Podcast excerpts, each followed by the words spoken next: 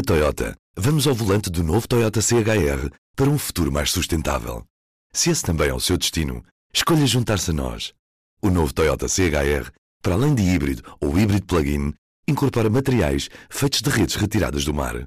Assim, foi pensado para quem escolhe ter um estilo de vida mais ecológico e consciente. Cada escolha conta e escolher o novo Toyota CHR é ir mais além pelo planeta azul. Saiba mais em toyota.pt.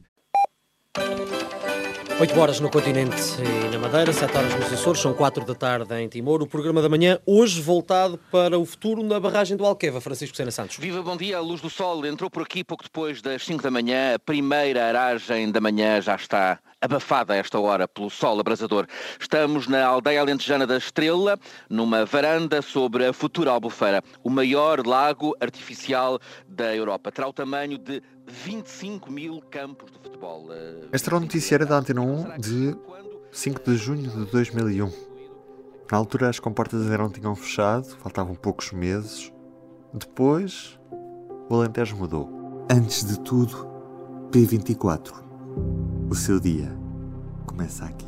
Começa aqui. Ora viva! Foi há 20 anos que as comportas do Alqueva fecharam, tendo criado o grande lago artificial do Alqueva, que abastece grande parte do Alentejo, uma zona que tinha uma grande escassez de água.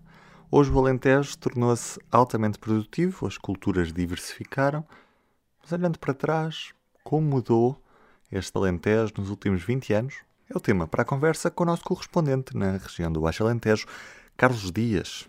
Então, o, o, o que é que mudou no Alentejo nestes últimos 20 anos? Muita coisa, não é? Para ser verdade, uh, mudou muito pouco.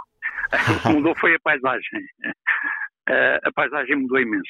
Não temos hoje o Alentejo que, que nós tínhamos, enfim, aqui há 20 anos, que, enfim, era uma, a paisagem era como ela é descrita nas histórias e na poesia que nós conhecemos, isso já não existe. Hoje a paisagem é outra, completamente diferente, e está a ser sistematicamente adulterada com mudanças no modelo cultural, tiram oliveiras, plantam amendoeiras, tiram amendoeiras, plantam nogueiras, e o uhum. espaço é, vai sendo paulatinamente ocupado por este tipo de culturas. E a natureza que nós conhecemos, do Olindas, como disse, não é? até na, montado, vai sendo invadido por, por estas novas culturas. Portanto, esta é a realidade do ponto de vista paisagístico. Do ponto de vista humano, de, enfim, social, uma maior desertificação, a Alqueva não contribuiu para, para que as pessoas se radicalizassem, radicassem mais nas aldeias. As aldeias estão abandonadas, praticamente, com pouca gente, sobretudo aquela da Luz, a aldeia da Luz, onde foram investidos 40 milhões de euros e metade da aldeia está vazia, as pessoas foram embora, abandonaram as casas. Uh, portanto, isto é um cenário eh, pouco abonatório relativamente ao projeto, não é? É evidente que o projeto não é só desgraças, mas de qualquer das formas, neste campo, uh, foi aquilo que observámos no percurso que fizemos no, no, passado domingo. Em qualquer dos casos, este ano que está a ser marcado por, uma seca em, em, todo o país, as reservas de água no ainda estão com um nível bastante considerável. Ah, sim, isso é, isso é uma das, é uma das, digamos, podemos chamar uma das virtudes do projeto, é que consegue ter uma reserva de água uh, na ordem dos 80%.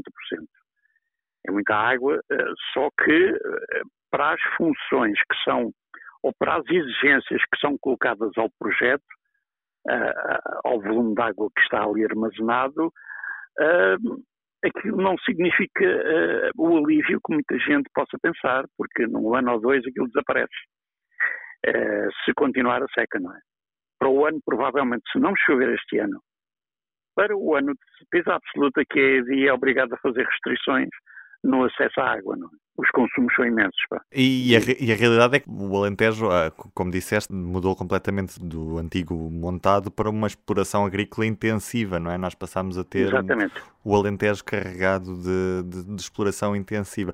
Eh, de alguma forma, nos últimos anos, hum, houve alguma tentativa de restrição deste acesso a, a este tipo de culturas ou continua-se a licenciar o, a, a, exploração agrícola intensiva sem, sem qualquer restrições? Pois, o, o grande problema é esse, precisamente. As pessoas, por vezes, quando surgem as conversas, oportunidades para tocar opiniões sobre isto, de facto não há qualquer restrição para o plantio de olival ou de qualquer cultura intensiva. Eles podem plantar onde quiserem, quando quiserem, da forma que quiserem. Isto é um absurdo que de facto está a revelar. Eu penso que um dia alguém vai ter que ter, vai ter que travar de certa maneira ou enfim, racionalizar mais esta forma de este modelo cultural, porque invade tudo o que é até espaços que nunca foram cultivados.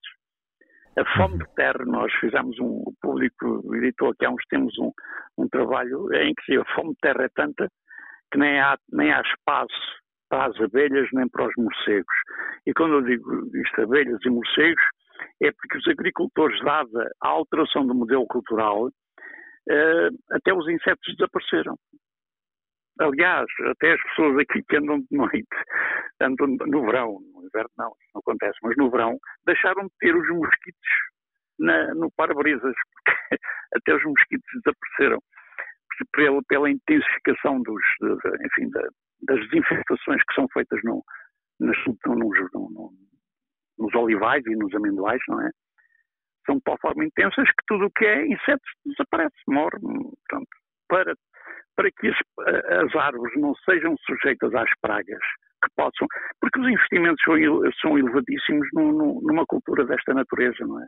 É na casa dos centenas de milhões de euros plantar 200 ou 300 hectares deste tipo de olival. E isto uh, requer cuidados muito especiais para não se ter uma quebra no, no, enfim, na, na produção que, que, possa colocar o, produtor na falência, com toda a certeza. Daí isto é um ciclo, é um ciclo vicioso, não é? Quanto mais desinfeta, mais produzem as, as resistências da, enfim, da natureza, a natureza acaba por vencer sempre, não é? E depois aumenta-se a desinfestação e, e pronto. Isto é um encadeamento de situações que não irá acabar bem conduz, ao, de facto, ao esgotamento da terra muito rapidamente. Vamos ver como é que estaremos cá daqui a 20 anos, não é? Porque este, nestes 20 anos as coisas mudaram bastante nesse termo agrícola. Vamos ver como é que são as coisas daqui a 20 anos, ainda para mais, considerando que isto no futuro será cada vez mais de seca e muito menos de abundância de água. Carlos, um abraço. Foi o Carlos Dias e hoje ainda temos tempo para olhar para a primeira do público prejuízos no Serviço Nacional de Saúde reduzidos para metade no primeiro ano da pandemia. Mesmo com a subida de gastos com pessoal e equipamento, o Serviço Nacional de Saúde fechou 2020 com um saldo negativo de 287,7 milhões de euros. São menos 59% do que no ano de 2019.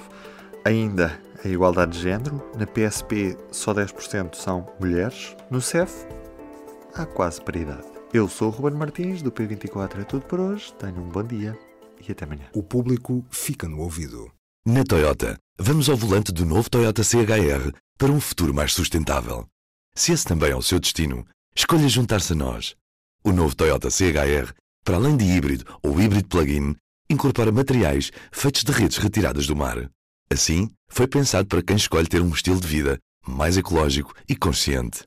Cada escolha conta e escolher o novo Toyota CHR é ir mais além pelo planeta azul. Saiba mais em toyota.pt